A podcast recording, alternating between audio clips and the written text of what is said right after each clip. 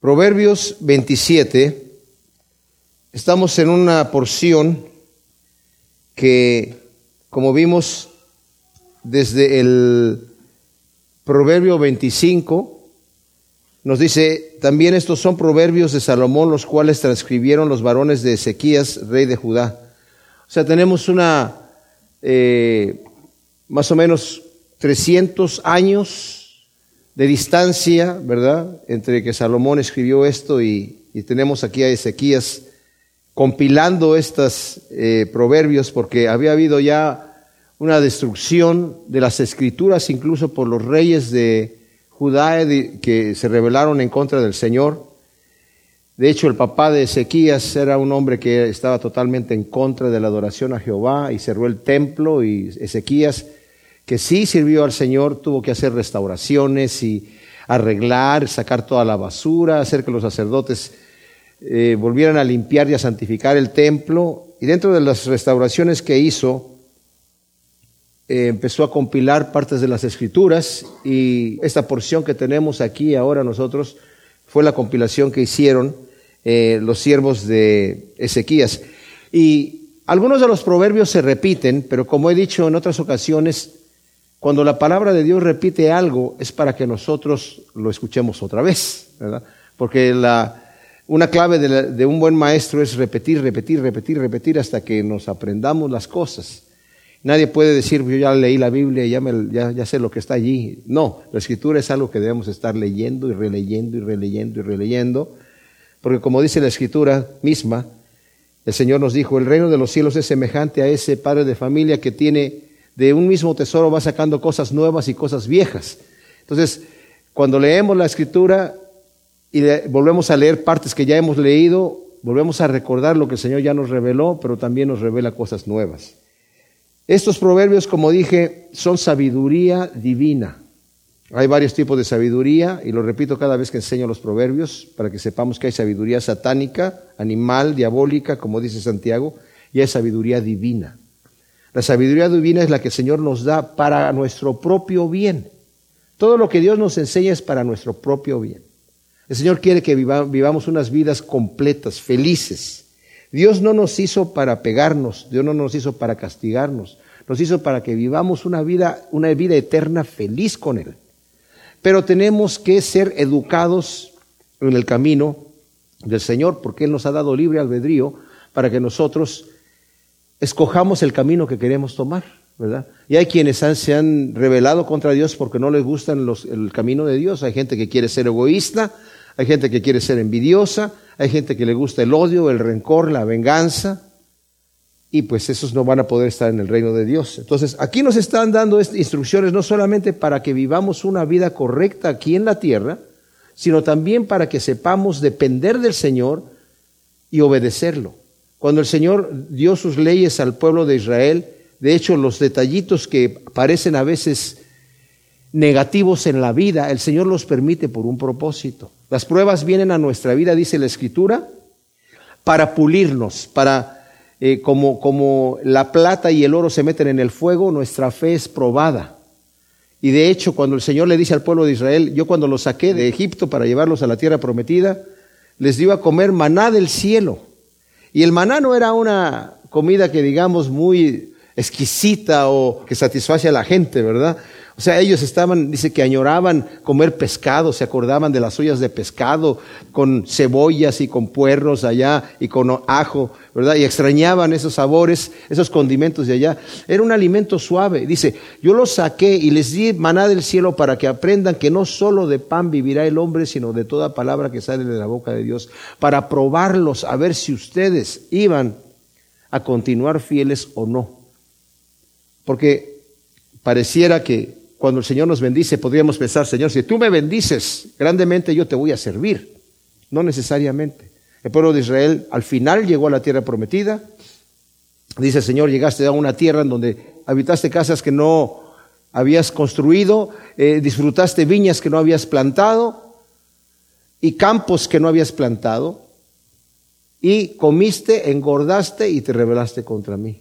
Parece que a veces sucede al revés, cuando estamos en necesidad y estamos en opresión, estamos en angustia, es cuando nos acercamos al Señor y cuando ya el Señor cumple aquel deseo que nosotros queremos. Muchas gracias, Señor. Muy amable, ¿verdad? Ahí nos vemos. Eh, eh, gracias. Ya, de aquí yo ya puedo solo, ¿verdad? Continuar. Bueno, aquí vamos a, también a leer algunas de las cosas que son usadas en el Nuevo Testamento. Y justamente el primer versículo nos dice algo que nosotros recordamos ya de Santiago, que dice, no te jactes del mañana, pues no sabes los que traerá el día. Dice en Santiago, ¿verdad? Lo voy a leer de la nueva traducción viviente, Santiago 4 del 13 al 17. Presten atención ustedes que dicen hoy o mañana iremos a tal o cual ciudad y nos quedaremos un año. Haremos negocios ahí y ganaremos dinero. ¿Cómo saben qué será de su vida el día de mañana? La vida de ustedes es como la neblina del amanecer. Aparece un rato y luego se esfuma. Lo que deberían decir es, si el Señor quiere, viviremos y haremos esto o aquello. De lo contrario, están haciendo alarde de sus propios planes y semejante jactancia es maligna. Recuerden que es pecado saber lo que se debe hacer y luego no hacerlo. Ahora, cuando yo leí esto en Santiago por primera vez, me pareció como una exageración. Dijo yo, ay Santiago, ya tranquilo, o sea, no, no, no digas, hay ustedes, ¿verdad?, que se jactan y que dicen, iremos y haremos estas cosas hoy y mañana y traficaremos y haremos negocio. Dice, cuando no saben lo que va a pasar. Mejor digan, si Dios quiere, ¿verdad? De ahí viene nuestra frase que decimos, bueno, nos vemos mañana si Dios quiere, ¿verdad? O primero Dios, como dicen en otros lugares. Y yo decía, bueno, ¿por qué es tan exagerado? Algunos dicen que la epístola de Santiago es paja, pero dice aquí Santiago algo especial. Dice, semejante jactancia es maligna. Y ya sabes que no te debes de jactar del día de mañana, no te puedes jactar del día de mañana, no lo debes hacer. Y cualquier persona que sabe lo que no debe hacer y que sabe hacer el bien y no lo hace, le es pecado. O sea, empezamos nosotros con unas cositas pequeñitas y después andamos haciendo nuestra propia voluntad. Ahora, como dije yo, esto se ve inofensivo, ¿verdad? Pero a la vez, si lo vemos nosotros en nuestra vida, ¿cómo manejamos nuestra vida?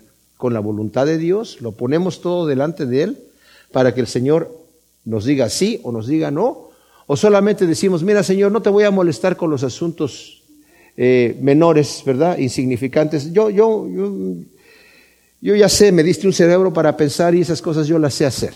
Yo una vez estaba a punto de comprar un equipo eh, para grabar y me acuerdo que hablando con un amigo que es cardiólogo, me dice, porque me estaba quedando en su casa en ese entonces, estábamos en, el transcurso de irnos de, misioneros y había vendido mi casa, y le, dije yo, ¿sabes qué? Estoy en una confusión, no sé qué equipo comprar, no sé si este o aquel, aunque él no sabía nada del equipo. Me dice, ¿y por qué no le pides al Señor que te diga? Y yo, le dije yo, no, esto no tiene que nada que ver con el Señor, tiene que ver con las especificaciones. Yo necesito ver las especificaciones de los equipos para saber lo que yo necesito. O sea, ¿qué le voy a decir, Señor? A ver, muéstrame cuántos kilohertz. O sea, no, no, tampoco, ¿verdad? Y, ¿saben qué? Fui a un show en donde estaban mostrando los equipos y fue el primer día allí y quedé todo confundido, ¿verdad? Y al final dije yo, bueno, pues nada pierdo, ¿verdad? Pidiéndole al Señor le dije, Señor, dame sabiduría para saber qué es lo que yo tengo que comprar. Y vuelvo otra vez allí, al show, y había una revista ahí que los dos equipos que yo estaba considerando los estaban comparando uno con el otro, en un artículo, que no estaban ni vendiendo ninguno de los dos. Entonces tomé la revista como literalmente caída del cielo, ¿verdad? Y la leí y ya supe qué equipo comprar, ¿verdad? Y sí, el Señor responde esas cosas insignificantes que uno dice, pero el Señor tiene cuidado de esas cosas y respeta esas cosas. Entonces, no te jactes del día de mañana, pues no sabes lo que traerá el día de mañana. Y luego dice el versículo 2, alábate el extraño y no tu propia boca, el ajeno y no los labios tuyos. Dice la nueva versión internacional, no te jactes de ti mismo, que sean otros los que te alaben.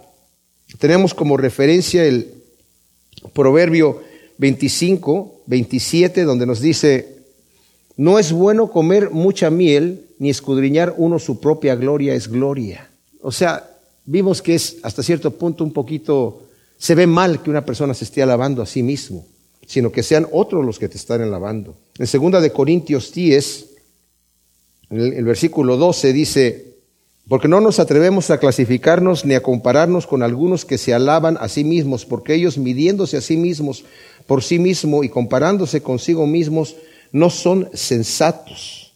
En el 18 dice, pues no es aprobado aquel que se alaba a sí mismo, sino aquel a quien el Señor alaba. Wow. O sea, realmente es el Señor el que nos tiene que estar alabando y no nosotros, ¿verdad? Como dije, y también alabarse a uno mismo es jactancia también. Nos acaba de decir Santiago que el jactarse es pecado, ¿verdad? Y el alabarse a sí mismo también es jactancia. Y como dije yo, parece ridículo cuando uno se alaba. Pesada es la piedra, carga gravosa la arena, pero la provocación del necio es más pesada que ambas. Dice la nueva versión internacional, pesada es la piedra, pesada es la arena, pero más pesada es la ira del necio. O sea, cuando uno hace enojar al necio, no hay manera de calmarlo, ¿verdad? ¿Cómo calma uno un necio? Con un sabio es fácil razonar. Cuando un sabio está encolerizado, pues podemos razonar con él, o se enojó con nosotros, pero el necio no hay, no hay caso, ¿verdad?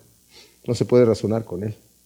Cruel es la furia e impetuosa la ira, pero ¿quién resistirá a los celos? Dice la nueva traducción viviente, el enojo es cruel y la ira es como una inundación, pero los celos son aún más peligrosos. Los celos y la envidia llevan al individuo a cometer locuras. En números capítulo 5 del 12 al 31 no lo vamos a leer, pero el Señor tenía una ley acerca de los celos. Dice, cuando un marido tenga celos de su esposa, porque sospecha que su esposa lo engañó, que la lleve delante del sacerdote y el sacerdote va a, y tiene que llevar ciertas ofrendas ahí para, para ofrecer, y el sacerdote va a tomar agua y le va a echar polvo que está abajo del altar, la va a mezclar allí con otra cosita, no sé qué más le echaba por ahí, y luego le hacía a la mujer decir, como una, una, oración, digamos, un tipo de conjuro, diciendo, ¿verdad? Que si, si he engañado a mi esposo, que se hinche mi vientre y se me caiga el muslo. Y decía, amén, amén. Y luego la mujer se tomaba el agua. Y si la mujer había engañado a su marido, se le hinchaba el, vientre y se le caía el muslo y, y, andaba ahí ya como la rechazada, ¿verdad? No la apedreaban, pero quedaba ahí ya marcada cuando la veían en la calle. Pero si no, no le pasaba nada. Es interesante que está esa ley allí, ¿verdad? O sea, cuando el marido tenía celos de su mujer. Claro que aquí en el proverbio se está refiriendo que cuando una persona tiene celos es más impetuosa que la furia y la ira. Luego dice el versículo 5, mejor es reprensión manifiesta que amor oculto. La eh, revisión de Reina Valera eh, contemporánea dice, es mejor la represión franca que el amor disimulado. La represión franca, aunque duela, acarrea corrección para librar el mal. El amor que es disimulado u oculto puede ser el que no se expresa o no corrige y al final acarrea mal. Saben, hay un error de no querer corregir a alguien para no herirlo.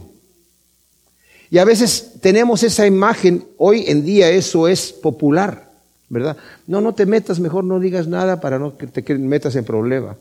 Y a veces nosotros tenemos la misma actitud, no me digas esas cosas que me van a molestar.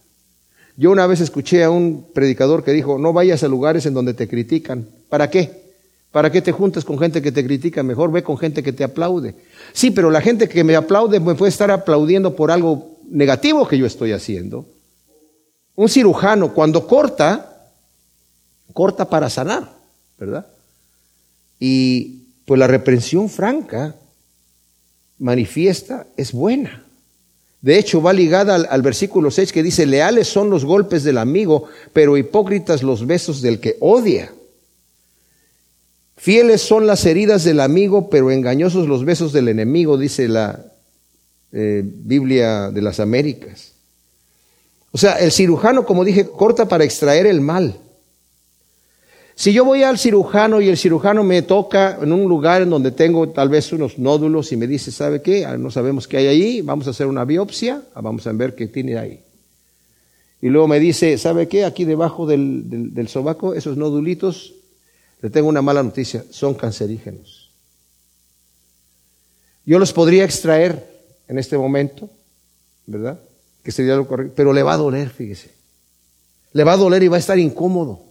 Así que mejor le voy a dar unas aspirinas para que se tome por unos seis meses y luego vemos cómo evaluamos lo que está pasando. Ese sería un mal cirujano, un mal médico, ¿sí o no? O sea, si ya sabe qué es lo que tengo que hacer, lo correcto es que me diga, hay que extraer eso inmediatamente, ¿verdad? Antes que se vaya al, sistema linfático y le va a doler, va a estar incómodo, pero eso hay que hacer inmediatamente, hay que intervenir inmediatamente. O sea, los golpes del amigo son leales, son para hacer un bien, pero hipócritas los besos del enemigo. El enemigo cuando besa, besa para hacer más maldad. Como Judas, cuando llegó con el maestro, ¿verdad? Y lo besó. Y literalmente el Señor le dijo, hasta esto has llegado Judas. Mira, literalmente le dijo, mira nada más a lo que has llegado, amigo. Mira nada más a lo que has llegado. O sea, Judas estuvo con el Señor viendo los milagros, vio cómo se multiplicaron los panes, lo vio caminar en el mar, vio cómo resucitó a Lázaro, vio cómo resucitó a, varias personas allí, a un joven y a una niña, y vio, vio muchos milagros. Pero al final se dejó engañar, continuó en su pecado y a lo que llegó, como le dice el Señor, a pesar de que el Señor lo, le advirtió, le dijo, el que me va a entregar más le valiera no haber nacido, se cegó a todas esas cosas y llegó a ser el hipócrita que besó al maestro. El alma saciada pisotea el panal, pero el alma hambrienta hasta lo amargo le es dulce. Eh, la nueva traducción viviente dice, el que tiene el estómago lleno rechaza la miel, pero al hambriento hasta la comida amarga le sabe dulce. El que tiene abundancia echa a la basura cosas útiles para el que es necesitado. Los animales, cuando uno les da de comer, tal vez no están comiendo la comida que les gustaría más, ¿verdad? Cuando les dan la comida que tiene que ser, digamos, al perro le dan la comida que, que, está diseñada para el perro, tal vez le gustaría comerse un hueso o comerse un pedazo de carne, pero si le está dando uno una comida que normalmente no se la come porque está muy seca, ¿sabe qué? Sí se la va a comer si no le dan nada más que eso, ¿verdad? Al final se la va a comer. Yo leí una historia verídica y no me acuerdo de la persona quién era, pero fue una persona que estuvo presa y estuvo en un calabozo. Y la comida era muy raquítica la que le daba, no era suficiente para subsistir. De hecho, estaba ahí como casi para morirse de hambre. Pero en, la, en el calabozo donde estaba había ratas. Y él empezó a comerse las ratas. Bueno, cuando al final salió del calabozo, y ya estaba viviendo tranquilamente, él escribió y dijo, a veces se me antojaba una rata, todavía de repente extrañaba esa ratita y pues se la tenía que comer cruda. Entonces, eh, por eso digo, al que está hambriento, cualquier cosa le es dulce, ¿verdad? Hasta las cosas amargas. Pero este señor ya extrañaba la rata. Bueno. Cual ave que se va de su nido, tal es el hombre que se va de su lugar. Esto parecería como muy obvio, ¿verdad? Pero la nueva versión internacional dice, como ave que vaga lejos del nido es el hombre que vaga lejos del hogar. Es un proverbio de difícil interpretación. Es, ¿Qué será? ¿Solo la descripción de lo que es obvio o se refiere a un hombre que abandona su hogar y abandona su familia? ¿Verdad? No solamente un, un joven que ha crecido y, y, ya porque creció, pues se salió de su casa, porque no tendría un proverbio validez de esa manera. Yo creo que más bien se está refiriendo al hombre que abandonó su hogar como un ave que ha abandonado su nido. Los óleos y los perfumes alegran el corazón y el consejo del amigo endulza el alma. Dice la nueva versión internacional, el perfume y el incienso alegran el corazón, la dulzura de la amistad fortalece el ánimo. También es un texto de difícil traducción. Pero lo que significa es que como son agradables tanto el perfume y los aromas placenteros, así es el consejo y la amistad de un amigo, endulza el alma. Es la importancia de sabernos rodear de gente justa, de gente prudente, sabia. Debemos saber escoger a nuestros amigos, porque así como el amigo nos puede guiar en lo, en lo justo, las malas amistades nos van a corromper. Más adelante va a haber otro consejo que, de, otro proverbio que también nos va a ayudar a entender la importancia tremenda de escoger nuestras amistades. Luego dice el, el 10, no abandones a tu amigo ni al amigo de tu padre, y en la desgracia no vayas a la casa de tu hermano. Más vale vecino cerca que hermano lejos. También parece un texto de difícil traducción. Cuando hablo de textos de difícil traducción, mis amados, como les he dicho anteriormente, todos los libros poéticos de poesía, que son desde el libro de Job, Salmos, Proverbios, Eclesiastés, Cantar de los Cantares, son libros poéticos. Y la poesía es muy difícil de traducir, porque a veces algunos traductores la traducen lo que está diciendo al revés completamente. Porque la forma en la que es el hebreo, la poesía como es, eh, a veces es difícil darle el sentido correcto. Dice la nueva traducción viviente, nunca abandones a un amigo, sea tuyo o de tu padre. Cuando ocurra la calamidad, no tendrás que pedirle ayuda a tu hermano. Mejor es recurrir a un vecino que a un hermano que vive lejos. Ahí, tiene más sentido este versículo, ¿verdad? O sea, no abandones a tus amigos ni a los amigos de tu padre, porque ahí está un refugio.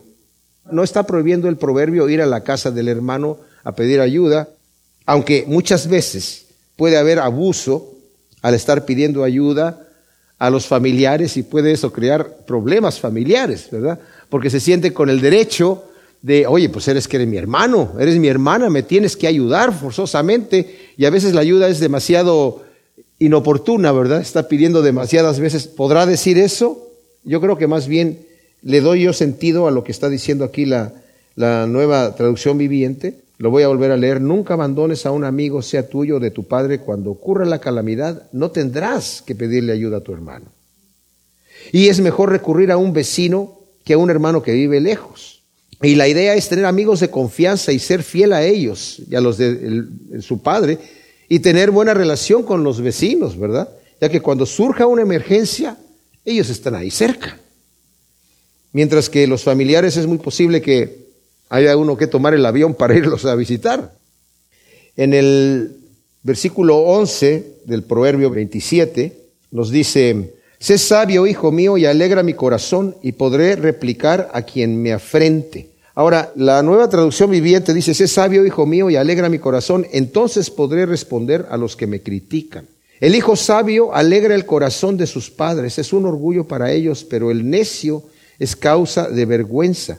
Cuando nosotros entramos al capítulo 10 de Proverbios, que es cuando realmente empezamos a ver en sí los proverbios, porque hasta el capítulo 9, como vimos, eh, está exaltando la sabiduría y hay varias prevenciones acerca de la mujer adúltera y todas estas cosas, acerca de eh, no salir fiador. Bueno, aunque en sí no son proverbios, son consejos y la exaltación de la sabiduría, y los proverbios en sí entramos en el capítulo 10, versículo 1, donde dice Proverbios de Salomón, y el primer proverbio dice, el hijo sabio alegra al padre, pero el hijo necio es tristeza de su madre. O sea, es el primer proverbio. Cuando el padre de un hijo sabio es criticado, su mejor defensa es mostrar su sabiduría a través de su hijo. Fíjense lo que dice el Salmo 127, le pueden dar la vuelta por allí. Es en de donde saca este proverbio Salomón, me imagino. Versículo 4 y 5 dice, como saetas en manos del valiente, así son los hijos habidos en la juventud. Cuán bienaventurado es el varón que llena su aljaba de ellos. No será avergonzado cuando hable con sus enemigos en la puerta. ¿Qué quiere decir esto? La puerta era el lugar donde se hacían los juicios. Y cuando alguien venía a criticar, a, los enemigos venían a criticar a este hombre, ¿verdad? Pues él decía, mostraba su sabiduría con la sabiduría que él delegó a sus hijos, que eran sus hijos sabios, ¿verdad? Es lo que nos está diciendo aquí, ¿verdad? Justamente. Por eso dice, hijo mío, sé sabio, porque así como el hijo necio es vergüenza del padre y de la madre, el hijo sabio es un orgullo. Y a veces el padre no tiene nada que ver con eso, ni la madre, sino tiene que ver el hijo que sea necio o que sea sabio. Eh, eh, me gusta este proverbio porque es como que una, casi una súplica del, del padre al hijo. Oye, hijo mío, no te portes mal porque me vas a hacer ver mal a mí, ¿verdad? El prudente ve el mal y se aparta, pero los simples siguen y llevan el daño. Dice la nueva traducción viviente, el prudente se anticipa al peligro y toma precauciones. El simplón sigue adelante a ciegas y sufre las consecuencias. Nuevamente aquí, como dije yo, es importante escuchar los buenos consejos de Dios y de los hombres sabios para saber evitar el daño. Y por otro lado, qué triste es ver al necio rechazar la sabiduría y caer en la red del enemigo. Este proverbio también nos enseña a sabernos rodear de gente que son sabios, porque el prudente ve el mal y se aparta. Y cuando tienes amigos que son prudentes y que son sabios, te van a librar del mal. Si tú tienes la tendencia de ir a hacer algo malo, te van a decir, no, no, mira, eso no te conviene hacer. Pero qué triste es tener amigos que dicen, ay, ¿a poco, a poco no, no te dejan hacer esto? ¿Verdad? ¿No te dejan? ¿No te dejan? ¿Me entiendes? Y entonces ya como que hay esa presión y uno puede caer en problemas. Luego dice el versículo 13, quítale el vestido a quien sale fiador de un extraño y toma prendas del que se obliga por la extraña. La nueva traducción viviente dice, al que salga fiador por la deuda de un desconocido, pídele una garantía, exígele un depósito como garantía si lo hace por extranjeros. En hebreo, esa es la traducción que digamos estaría en, el, la versión griega, pero en hebreo justamente dice la, la mujer promiscua, cuando dice extranjeros. Es una manera de traducción porque la palabra significa tanto mujer promiscua o en este caso para los hebreos era la mujer extraña de otros pueblos, el que sale fiador por esta mujer que no conoce, ¿verdad? Pero ¿por qué dice estas cosas? Bueno, no es sabio y prudente y puede ser muy perjudicial salir como fiador de un desconocido. Ya lo vimos, nos lo advirtió en el Proverbio 6, y fíjense que está hablando de los desconocidos, de gente que uno no conoce o de gente que es extraña para uno. El Proverbio 6 dice, Hijo mío, si has salido fiador por tu vecino, dando la mano a un extraño, si te has enredado con tus palabras y has quedado atrapado con los dichos de tu boca, haz esto ahora, hijo mío, y líbrate, ya que has caído en la mano de tu prójimo. O sea, ya has caído porque ahora te están pidiendo a ti que salgas y que respondas por la garantía de esta persona que no pagó, porque es un extraño y no le interesa.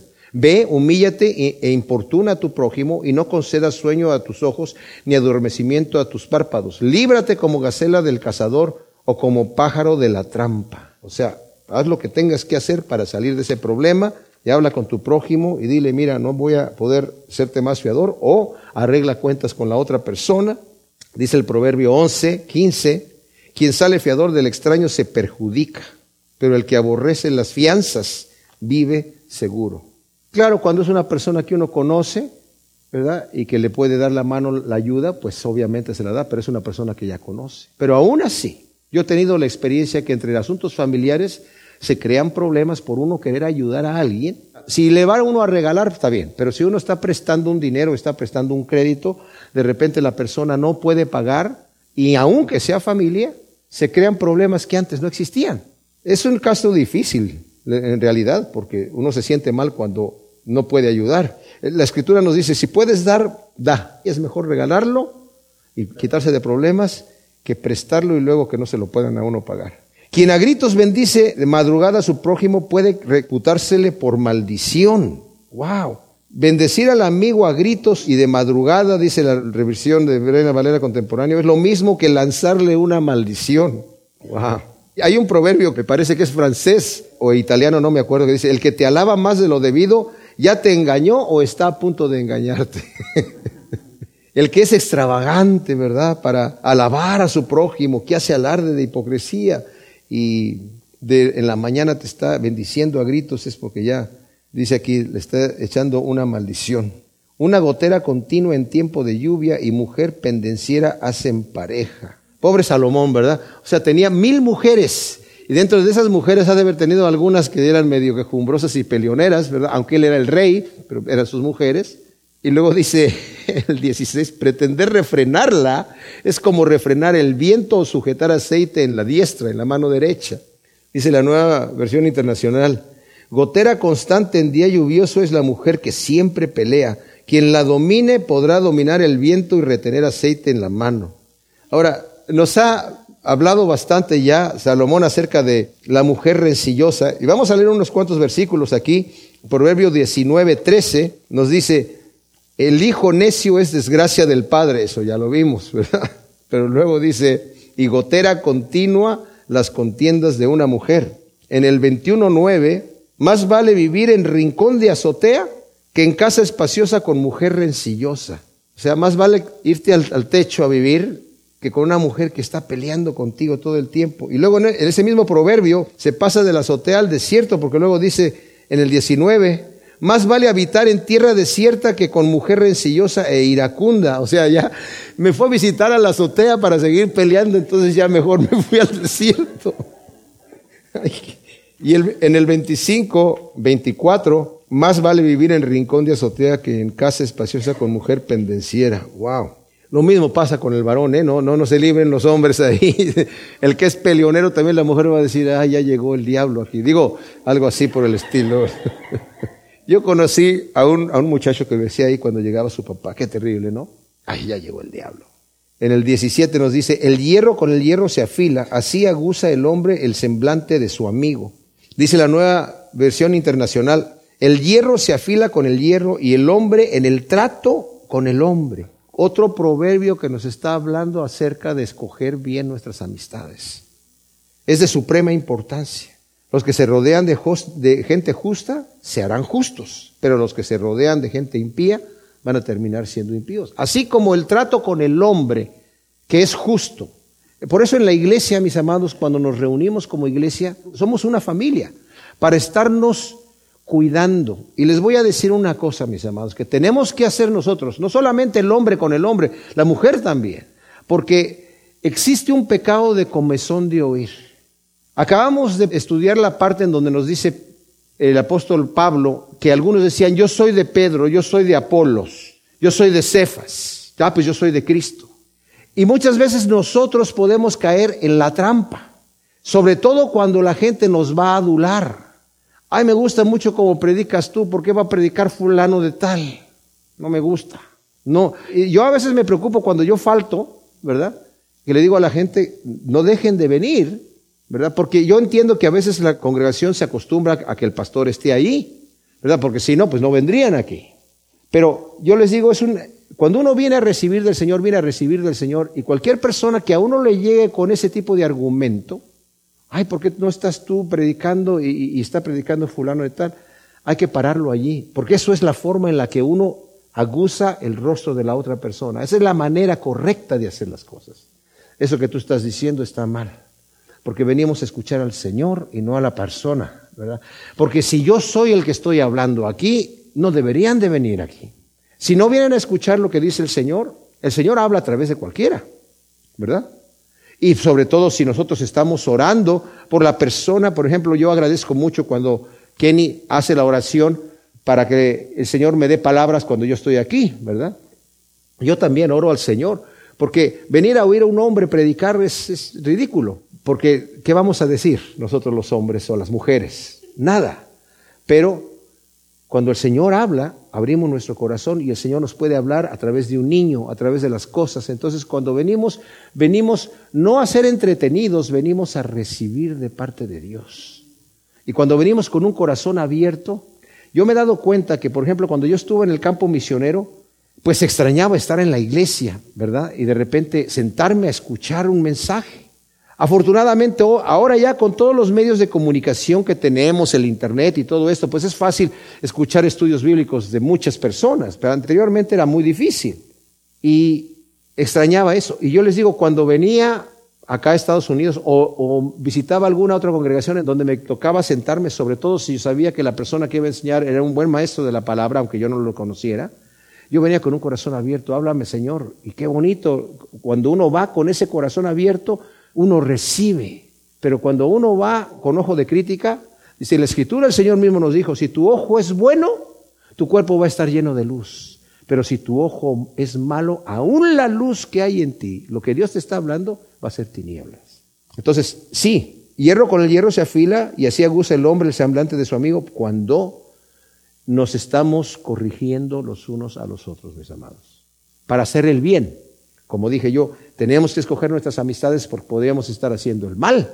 Y ahí, entonces, en vez de, beneficiarme, y ahí es cuando, cuando viene el chisme, cuando viene el partidismo, sí tienes razón, ahora van a hacer nuestro grupito por aquí, yo soy de Pedro, no, pues yo soy de Pablo, ¿verdad? Y yo soy de Apolo, si al rato hay divisiones entre nosotros. Pero debemos todos decir, no, nosotros venimos aquí a escuchar al Señor y nos va a hablar a través de quien el Señor ponga allí. Y la persona por la que esté hablando ahí, vamos a orar por esa persona para que el Señor nos hable y, tengamos coinonía y no dejemos al diablo meter la cola, porque la va a meter, la va a meter. Quien cuida la higuera comerá higos y el que custodia a su amo recibirá honores. Dice la nueva traducción viviente como los que cuidan de la higuera se les permite comer del fruto, así serán recompensados los empleados que protegen los intereses de su patrón. Wow, qué tremendo, ¿verdad?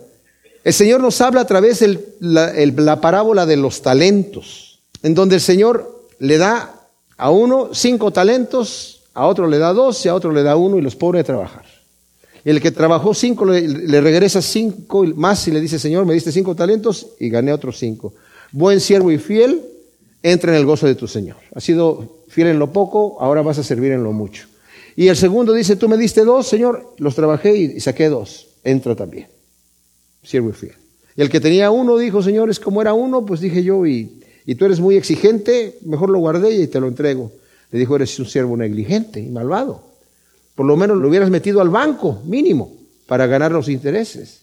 Y él dijo, eres un siervo malvado, a este átenle de pies y manos y échenlo afuera donde va a ser el crujir de dientes. Las parábolas de las minas que están en Lucas de 19, del 12 al 27 también. El Señor le entrega una mina a cada uno de sus siervos. Uno gana 10, otro gana 5 y otro gana nada. Y es la, misma historia. Y luego tenemos el mayordomo fiel en Lucas y el mayordomo infiel. Y el mayordomo fiel dice, yo les digo que el Señor va a hacer que se siente a la mesa, a que cuando el Señor encuentre haciendo lo que le encargó, cuando llegue le va a decir, siéntate a la mesa, dice, y el mismo Señor le va a servir a él. Qué tremenda cosa. En cambio, el que es infiel, lo va a castigar duramente. Y de los que fueron infieles, el que sabía la voluntad de su Señor y no la hizo, va a recibir muchos azotes. Y el que otro que fue infiel, pero no sabía la voluntad de su Señor, va a recibir azotes, pero no tantos como el que sí sabía. Viene un día del juicio, mis amados, y debemos no ignorar eso. Es importantísimo. Ahora que estudiamos el capítulo 6 de Corintios, tremendo capítulo, donde nos habla acerca de la importancia de darnos cuenta que viene un día donde vamos a entregar cuentas al Señor. Así que, no para que nos pongamos a temblar mucho, pero lo suficiente como para ponernos a trabajar. O sea, hay que temblar poquito. Yo me acuerdo que un consejo que me dieron muy bien para, como yo soy músico y cuando, para, cuando estoy a, punto de dar un concierto en algún lugar importante, me dice, está, bien tener suficientes nervios como para que estés despierto y hacer las cosas bien, pero no demasiados que estés así y ya no puedes tocar y tampoco tan tranquilo que, que se te olvide lo que vas a hacer, ¿verdad? Entonces, hay que estar un poquito nerviosos de que vamos a entregar cuentas al Señor para ponernos a trabajar, para aprovechar el tiempo. Y para decirle al Señor cada mañana, Señor, heme aquí, ¿qué quieres que yo haga hoy? Voy a pedirte, Señor, que me guíes para estar al tanto de lo que tú necesites que yo haga. No se trata de, de ser un pulpo y meter las manos por todos lados, sino de hacer la voluntad de nuestro Señor. Como el rostro se refleja en el agua, así el hombre en su conciencia. La conciencia es el espejo del alma. Primera de Juan, capítulo 3, versículo 18 dice, hijitos, no amemos de palabra ni de lengua, sino de obra y de verdad. En esto sabemos que somos de la verdad y persuadiremos nuestro corazón delante de Él, pues si nuestro corazón no nos condena mayor que nuestro corazón es Dios y Él conoce todas las cosas. O sea, cuando habla de conciencia, habla también, otras de sus traducciones dicen corazón, ¿verdad? Amados, si el corazón no nos condena, confianza tenemos para con Dios y, recibiremos de parte de Él cualquier cosa que le pidamos porque guardamos sus mandamientos y hacemos lo que es grato ante Él. Y este es su mandamiento que creamos en el nombre de su Hijo Jesús, el Mesías, y nos amemos unos a otros así como Él nos ha mandado. Y aquel que guarda sus mandamientos y permanece en Él, y Él en aquel, en esto sabemos que Él permanece en nosotros por el Espíritu que nos dio. O sea, la conciencia, el Espíritu Santo nos muestra qué es lo que nosotros somos. No obstante, debemos mantener la conciencia limpia para conocernos como Dios nos conoce. En Jeremías 17, del 9 al 10 dice, el corazón es engañoso, más que todas las cosas, está es enfermizo. ¿Quién lo conocerá? Yo, dice el Señor, yo que escudriño los corazones. O sea, el Señor nos ha dado una conciencia para que la mantengamos limpia, como Pablo le dice a Timoteo en 1 Timoteo 1, del 3 al 7 y del 18 al 20, que mantenga su conciencia limpia y que trabaje con hombres que tengan su conciencia limpia. Esto quiere decir que si nuestro corazón no nos reprende, tenemos confianza para con Dios, como nos dice aquí. O sea, porque nuestra conciencia es el monitor que Dios nos ha dado.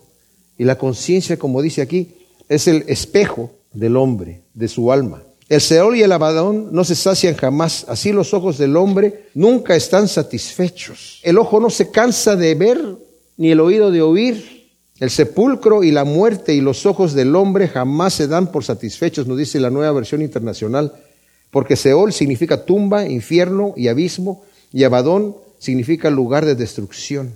La concupiscencia de los ojos de la cual nos previene Juan en su primera carta también en el segundo capítulo del 15 al 17. No améis al mundo ni las cosas que están en el mundo, porque las cosas que están en el mundo están en contra de Dios. El que ama al mundo no tiene el amor del Padre, la concupiscencia de los ojos, los deseos de la carne, eh, la vanagloria de la vida, todo eso proviene del mundo y no es de Dios. Y todo eso es lo que, o sea, el ojo no se sacia de ver y la carne nunca se sacia de pecar. Luego dice el 21, el crisol prueba la plata y la hornaza el oro y el hombre al hombre la boca de quien lo alaba.